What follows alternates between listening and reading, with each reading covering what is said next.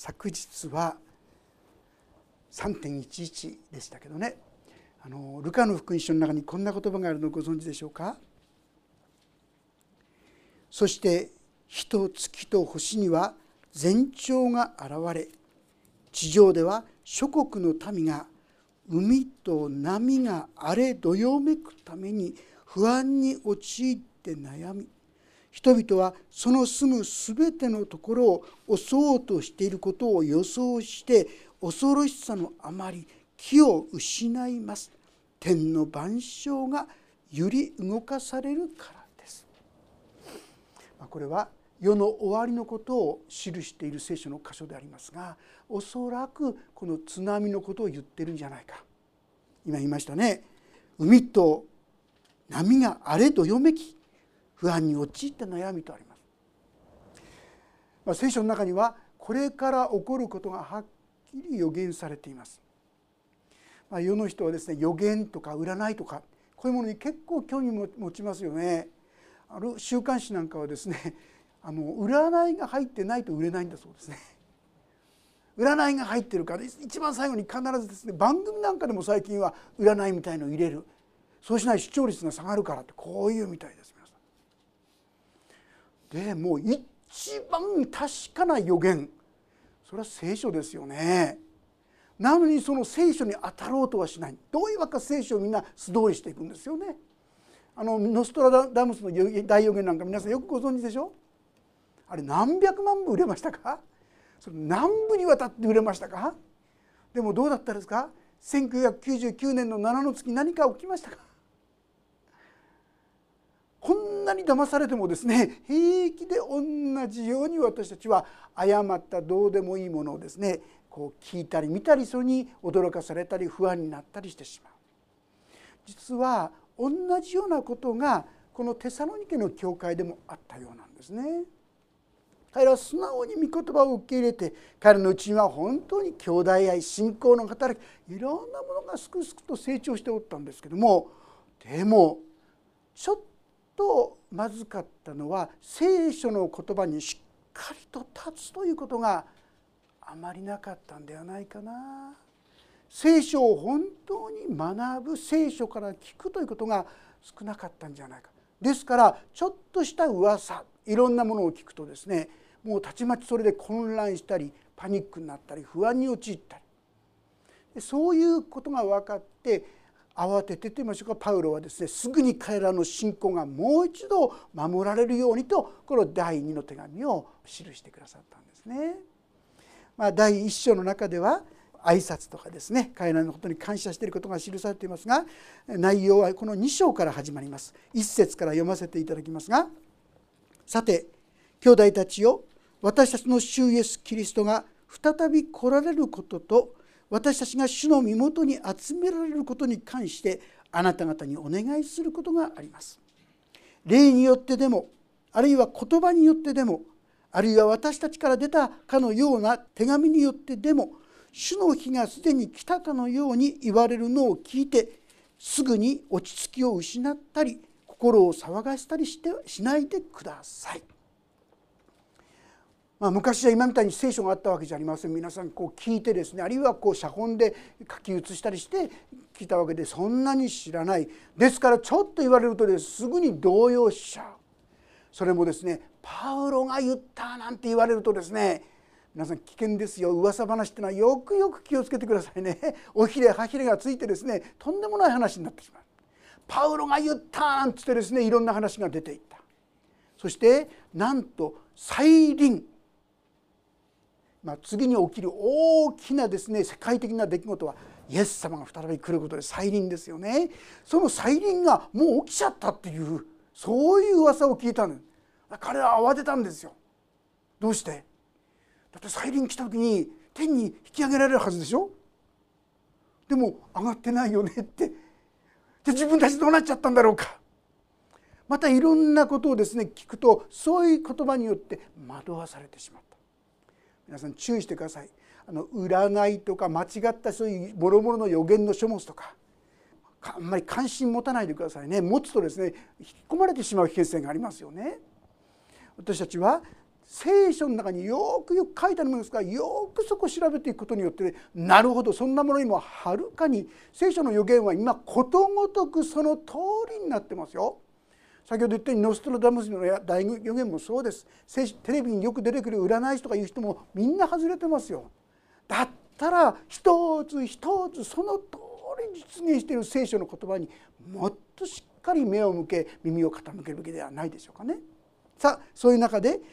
彼らからですね霊によってでもってあるんです。なんか私たちは霊的なものとかですねなんかそうするとちょっと神秘的でですねなんかいい感じに聞こえちゃうかもしれません。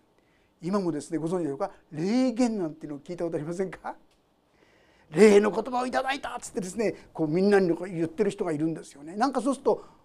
なんか偉大なことを言っているような感覚を持ってしまうかもしれない間違いないでください。騙されないでください。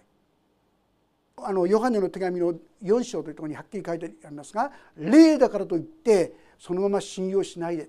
それが本当に神からのものかどうか試しなさいって書いてあります。いくらでもまがいものがあるんです。いくらでも騙すものがあるんです。そういったものによって騙されないようにしっかりとですねこれを見極めてあこれは違う。あれはこれは違う。まあ、具体的に言いますとイエス様がもう来たなんていう話は絶対に信じちゃいけませんね。んなこと言う人ないでしょと思うかもしれませんがあるんですよ皆さん。皆さんがよくご存知でしょうかね。昔は統一原理統一教会なんて言った。彼らは再臨のキリストが来た密かに来たって言うんですね。あるいはですね物見の塔なんこう目に見えない形で来たとかですね。いろいろ言ってるんですよ皆さん実際に。私たちはそういったものに決して決して騙されないように本当のものをきちんと見る。それは聖書を読まれたりですね。本物の再臨っていうのはまずどうやって来るか。あそこに来たよとかね。砂漠にいるよとか。密かにですね。ここに隠れてダメですよ。そういうの全部ダメですよ。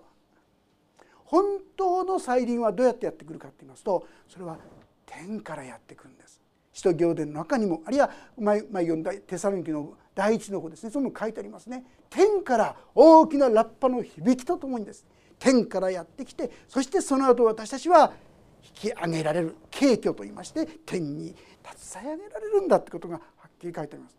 それ以外のもの皆さんどんなに一見ですね良さそうに見えてもそういったものに心を開くと危険ですね騙されてしまいます微妙なんですあの人間で騙されやすいのはね半分だけ真理が入ってるとね簡単に騙されちゃう。アダムとエヴァもですねこれ食べたら死ぬって言われたんですけども実際にほら死ななかったでしょ？実はでもあの時からもう死んだんですよ本当は霊的にはね。でも一見すると半分はまだ死んでないように見えるだからその言葉をですね否定するようにもなっちゃう。私たちは本当に聖書正しい本当にそれが神の言葉かどうかよくよくですね吟味していくことは必要であろうと思います。またですねあるいは言葉によってでもあるいは私たちから出たかのような手紙によってでも主の日がすでに来たかのように言われるのを聞いてすぐに落ち着きを失ったり心を騒げたりしてはしないでください。もし彼らがはっきりとですねこの御言葉に立っていたならば惑わされることなかったんです。あああれ違います。あこれも違います。はっきり見分けがついたんです。でもそのためにはちゃんと勉強してなきゃならないですね。ああ知らなかった。ああ知らなかったじゃ騙されちゃいますよね。もっときちんと聖書から読んでおく必要があります。聖書は今の今の時代に至るまで全部歴史その通りに予言通りになってますから一つ一つ前も後ろも読んでおくといいですね。学んでおくと受け取っておくといいですね。そうすると違いがはっきりと分かるわけであります。さあそして3節。誰にもどのようにも騙されないようにしなさい。なぜならまず廃墟が起こり不法の人すなわち滅びの子が現れなければ主の日は来ないからです。さあ再臨について先ほど天から来ると言いましたけどもこのテサロニキがまず語る2つの印それは第一は何が来るかって言いますと廃墟が起こるって言うんですよ。廃墟っていうのはクリスチャンだった人たちがですねなんかかえってキリスト教に反対し始めたりそういうことが起こったりする。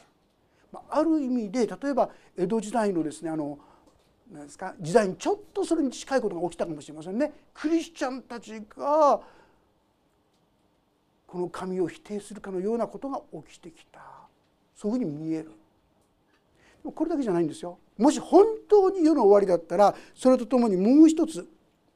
不法の人すなわち滅びの子が現れなければ主の日は来ないからです皆さんこれ以外のものがあったらですねもうそれは騙し物です。まがいものです。騙されちゃいけないです。本物は廃墟があってなおかつそこに不法の人が現れたらそういうこれはそれは本物である可能性がありますね。さあ不法の人ってどんな人ですか？4節。彼は全て神と呼ばれるものまた礼拝されるものに反抗しその上に自分を高く上げ神の宮の中に座を設け自分こそ神であると宣言しますこういうことをする者が不法の人なんですよ。まあ、実はあのこれはですね紀元前 2, 世2世紀のことでアンティオコス・エピファネスって人がいました。シリア王朝のですねこの王様ですがこの人はまさしくそういうことをしたんですよですから彼らに分かるんですこのことがねあそういうことをするんだなアンティコス・エピファネスはですねユダヤ人が豚を意味嫌っています。ところがその豚をですね神殿の中に持ち込んでそして自らを神だと唱えたんですよ。そのような人が再び現れる。まあこれはですねあのはっきりとは言い切れないんですが聖書の箇所を読んでいくとですね実はもう一度神殿があのエルサレムに建てられる可能性は大いにあると思いますね。第三神殿と言われますけども今は神殿はあそこにありませんモスクが書いて立ってますよでも聖書のいくつかの予言をですね見比べるもう一度そこに神殿ができる可能性そうしてそこでこのようなことをするかもしれない、まあ、このことはですねマタイ伝の例えばマタイ伝の24章の中に記されています。まあ、世の終わりの前兆について多少してた方がいいと思いますので24章少し読んでおきたいと思いますが24章の4節から読ませていただきますね。世の終わりにどんなことが起きてくるのか。24章の4節から読ませていただきます。見ててください。大丈夫ですか？ページが49ページ第3版。第2版で44か45ですね。じゃあ 4, 4節から読ませていただきます。この世の終わりにはどんな前兆があるんですかという質問に答えているところです。そこでイエスは彼らに答えて言われた。人に惑わされないように気をつけなさい。私の名を名乗る者が大勢現れ私こそキリストだと言って多くの人を惑わすでしょう。皆さんそんなバカなこと言いますかって結構な人言ってますよ。現在でも韓国にですね50人を超える人が私はキリストだって言ってるって言います。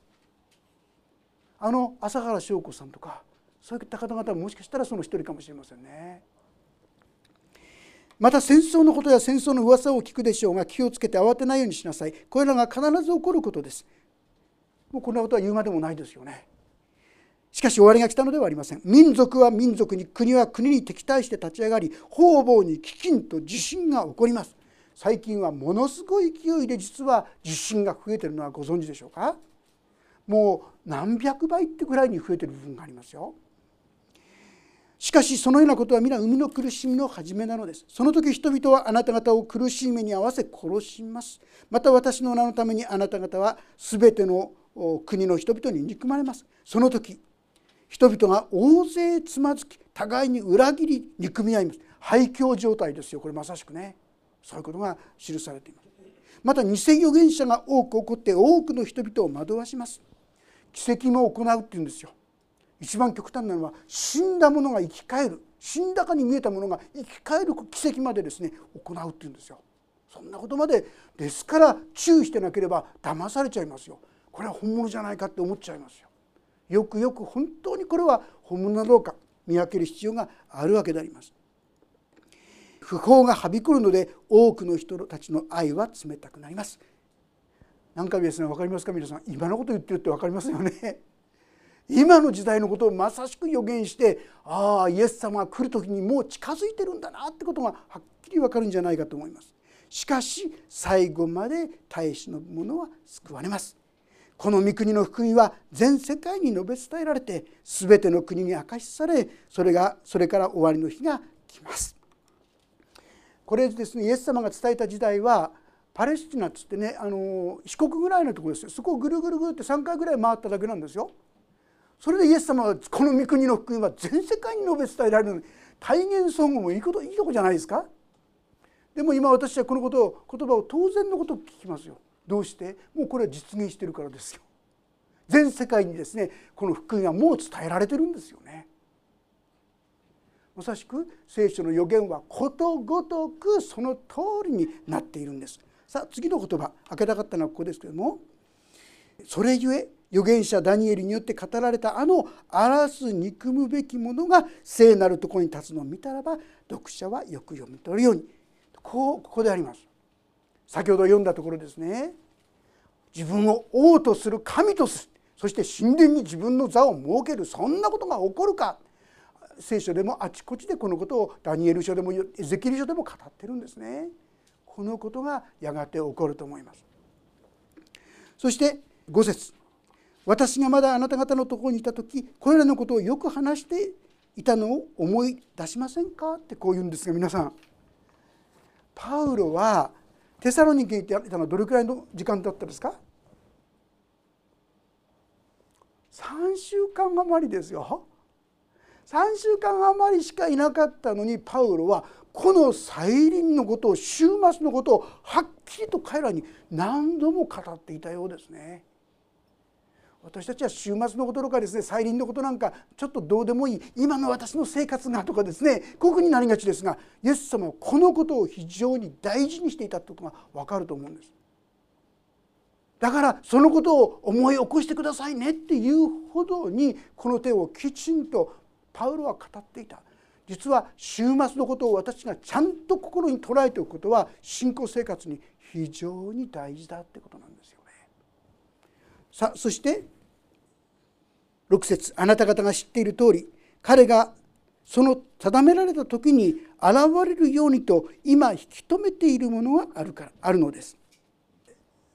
その時に何が起こるのかってことですがさっき言った廃墟がまずあります。廃墟とともに不法の人が現れますさあその不法の人とは自分を神と唱えるものです。まあ、いろんなものがですねそういうふうになってくるわけですがその中で今引き止めているものがあるって書いてあるんです。何だと思いますか？不法の人これがですね来るのをとどめているものがある。まあ、いろんな人いろんな解釈なんですねある人はこれをローマ皇帝だって言ってみたりですねあるいは人は福音宣教だって言ったりする人もいるんですかね私はこれは精霊のことであり教会のことであると思いますね。このですね引き止めているものこのものものの場合には中世詩で書いてあるんですこれは教会のことを指しているかなと思いますよ。教会というのはイエス・キリストを信じて心に精霊を宿している方々の集まりですよ。これ教会ですよ。これがその不法の人が現れるのをとどめているっていうんです。あるいは次のところにですね不法の秘密はすでに働いていますしかし今は引き止めるものこれはですね男性名詞で書いてあるんですがこれは精霊のことを指しているんではないかなとか思いますよ。ところがですね次に書いてあるのは自分が取り去られる時まで引き止めているのですって書いてあるんです。取り去られるって何のことですか？これ先ほど言いました敬虚っていうやつですね私たちが皆天に携えられるまずイエス様を信じて亡くなった方はその場で栄光の体に与え与えられま信じている人はその場で栄光の体に変えられそしてこの地上から取り去られる時に精霊を宿した私たちがそこから天に上がりますので精霊がのとどめがですね取れてしまう。結果として地上は悪がはびこる支配する世界になってしまう。これを大観難時代と言いますけどもそういう時代がその時にやってくるだろうこういうことなんですね。イエス様私たちにあなた方は地の塩世の光って言いましたね。これはそういう意味なんですよ皆さん。私たちが本当にイエス様にあって地の塩世の光として歩むそれはまさしく悪がはびこるのをとどめるそういう働きが私たちに託されている期待されているそういう意味でもあるそれは私が御霊に満たされていく時にそのような働きをですね大いにしていくことができるようになるというそういう意味であるわけであります。さて8節その時になると不法の人が現れますが主は御口の息を持って彼を殺し来臨の輝きを持って滅ぼしてしまわれます。その時にですね不法の人が現れその結果何が起きるのか実はその後にいよいよ下ってこられたイエス様がこの地上に降りてきていわゆるハルマゲドンって言われますよね。そしてこの反キリスト不法のものものともですね滅ぼされていくというこういう出来事が起きてくるというこういうわけであります。その時主は御口の息を持ってこれ何のことか言葉神の言葉を持ってということであろうと思われるんですが来臨の輝きを持って滅ぼしてしまわれます。不法の人の到来はサタンの働きによるのであってあらゆる偽りの力印不信がそれに伴います。実はですねここでもう一つ大事なことは、まあ、不法の人のことが語られましたけども7節の前半には不法の秘密は働いていますと書いてあるんです。不法の人。これは、まあ、反キリストと言われるまさしくですねこの先ほど言いましたダニエル書に予言されたあるいはまた家に書かれたそのような人物と思われますがそのようなことはまだ起きてなくても不法の秘密は今も働いているって言うんですよ。今のこの社会に今のこの世の中に不法の秘密が働いている。あらゆる形でですねこの世を混乱させてひどいものにしてしまっている。私は今の北朝鮮のですねキム・ジヨンと言いましたっけ？あの人のうちにもですね明らかにこの霊が不法の秘密がですね働いているんではないかなとそんなふうに思うんですね。この時の状況がですね手モテの手紙にちょっと書いてあるので一応読んでおきましょう。第2手モテ3章1節からですがページ415ページ第3版第2版で380か81手モテの手紙の第23章1節からちょっと読ませていただきます。お聞きください。終わりの日には困難な時代がやってくることをよく承知しておきなさい。その時に人々は自分を愛する者金を愛する者体現相互する者不尊な者神を汚す者両親に従わない者感謝することを知らない者汚れた者になり情け知らずの者和解しない者そしる者節制のない者乱暴な者善を行わない者になり裏切る者向こう水な者慢心する者神よりも快楽を愛する者になり見えるところは経験であってもその実を否定するものになるからです。こういう人々を避けなさい。世の終わり。この再臨の時にはですねこのような状態がやってくるんだ。皆さん見ててどう思いますか？今の言葉で全部今のこの時代に当てはまるんじゃないでしょうか？というよりもしばしば私たち自身もこういう状況になってしまっていると思いませんか？実はそこには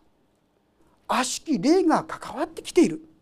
この不法の秘密が働いて私たちをそのようにして神様から遠ざけよう遠ざけよう神様に従わなせないように従わせないようにそのような働きがあらゆる形で働いているんだっていうことなんですよ。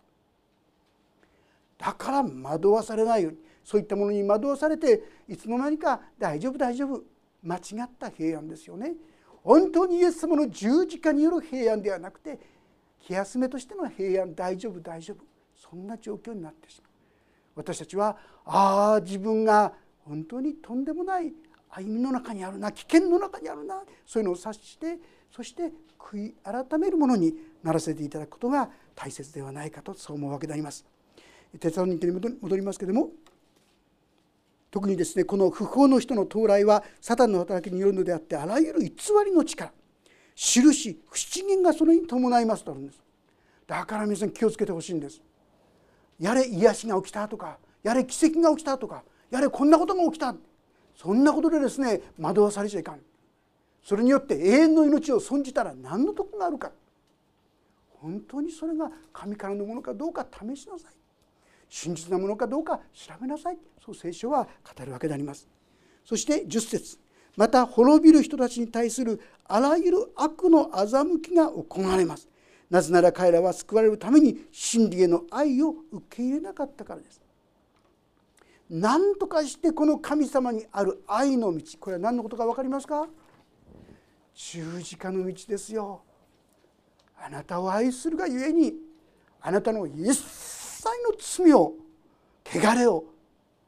醜さを全部ご自分の身に受けてくださるそしてあなたの罪は許されたと言ってくださるこの愛をいりません。私は自分の力で頑張ります。私は神様と共に歩むなんて億劫です。もしそう言うならばそこにはもはや神の恵みから遠ざからざるを得ないそういう道しか残らなくなってしまう。こういうことを警告してくださっているわけであります。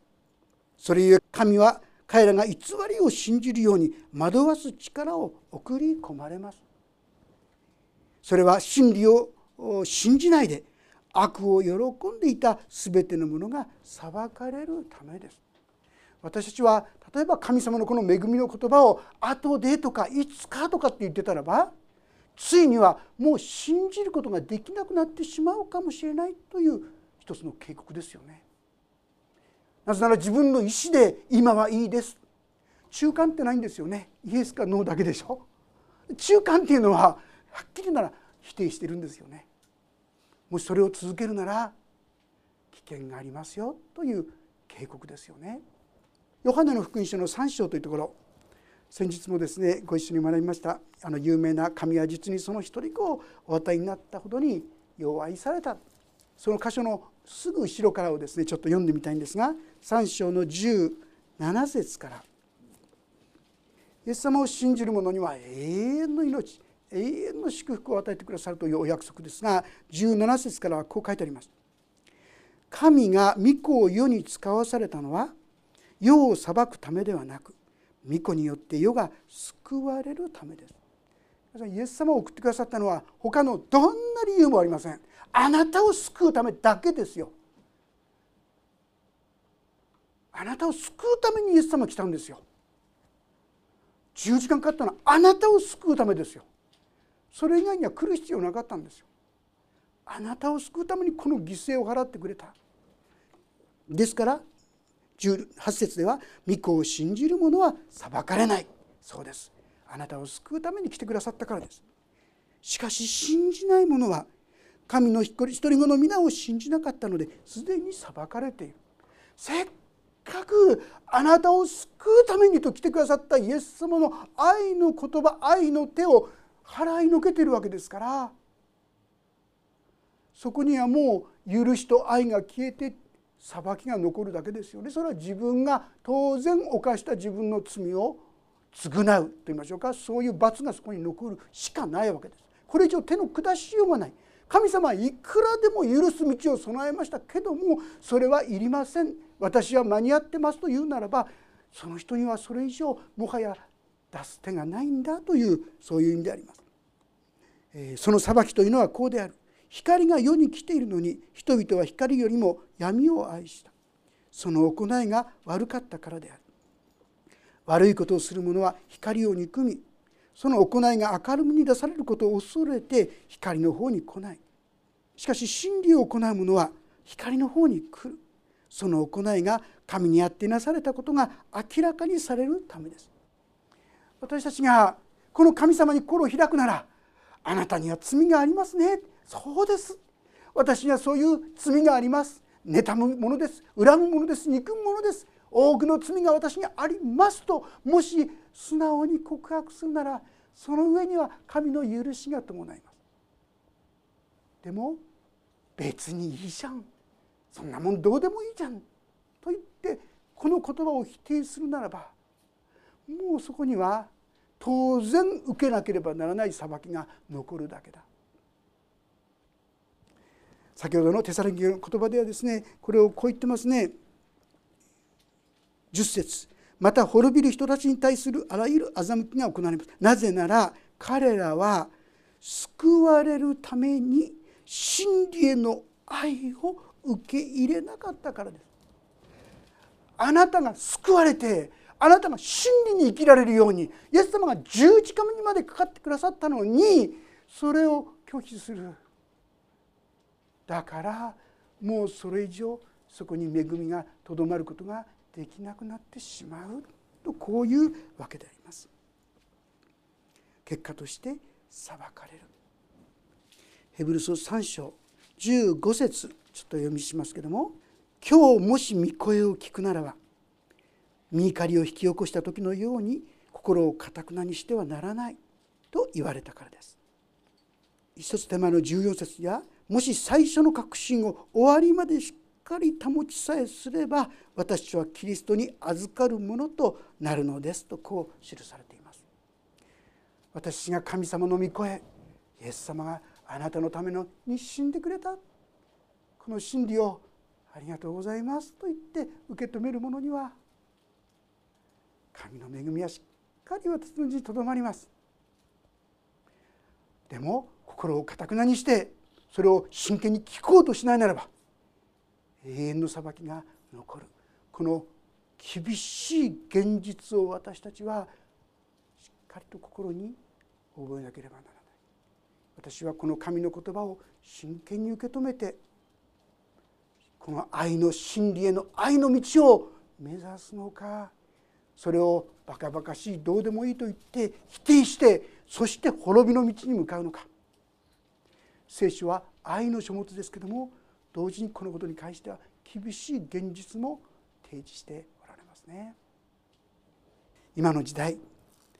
世の終わりは確かに近づいています。ですからテサロニケの人たちに注意したように私たちにも神様は注意して騙されないようにしてください。そして動揺して動かされたり不安になったりしないようにしてください。確かな聖書の見教えに立ってもし私が確かな聖書の見教えに立つならどうなりますか？イエス様は来た。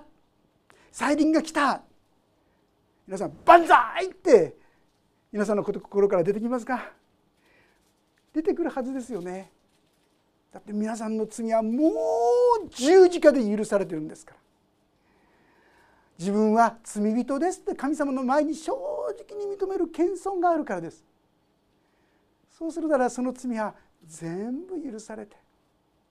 そして今や私たちは地の死を世の光としてもし私が御霊に送ってくださった御霊様に委ねていくならばその分だけ委ねた分だけ私たちは地の死を世の光にならせていただける。でもそんな生き方嫌だとするならばなかなかこの恵みに進まないかもしれませんがそれでもイエス様を信じたってことは残るでしょう。少なくともこのことにおいてはですね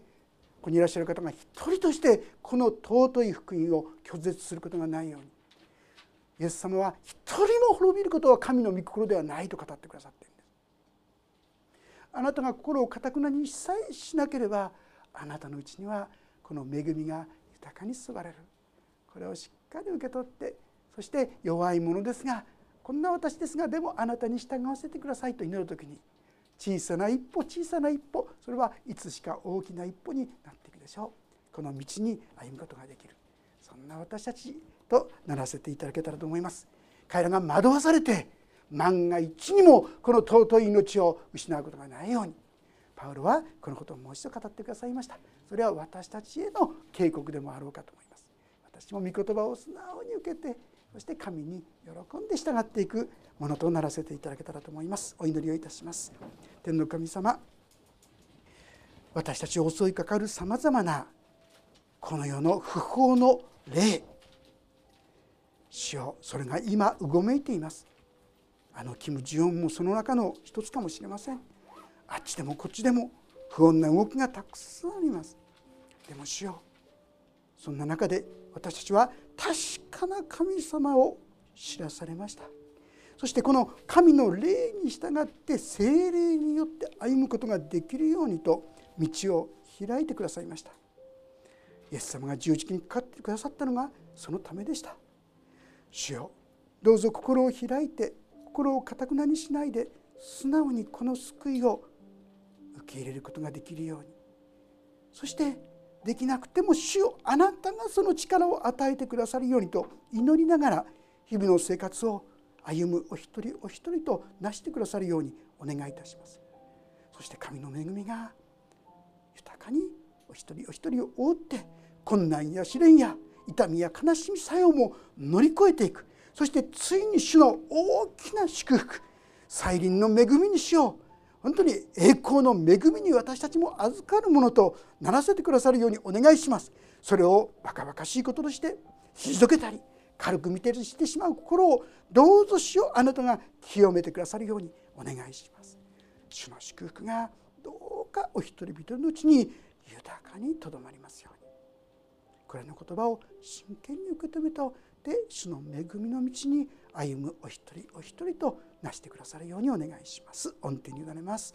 主イエスキリストの皆によって祈ります。アーメン。もうしばらくそれぞれに音の祈りを短くお伝えください。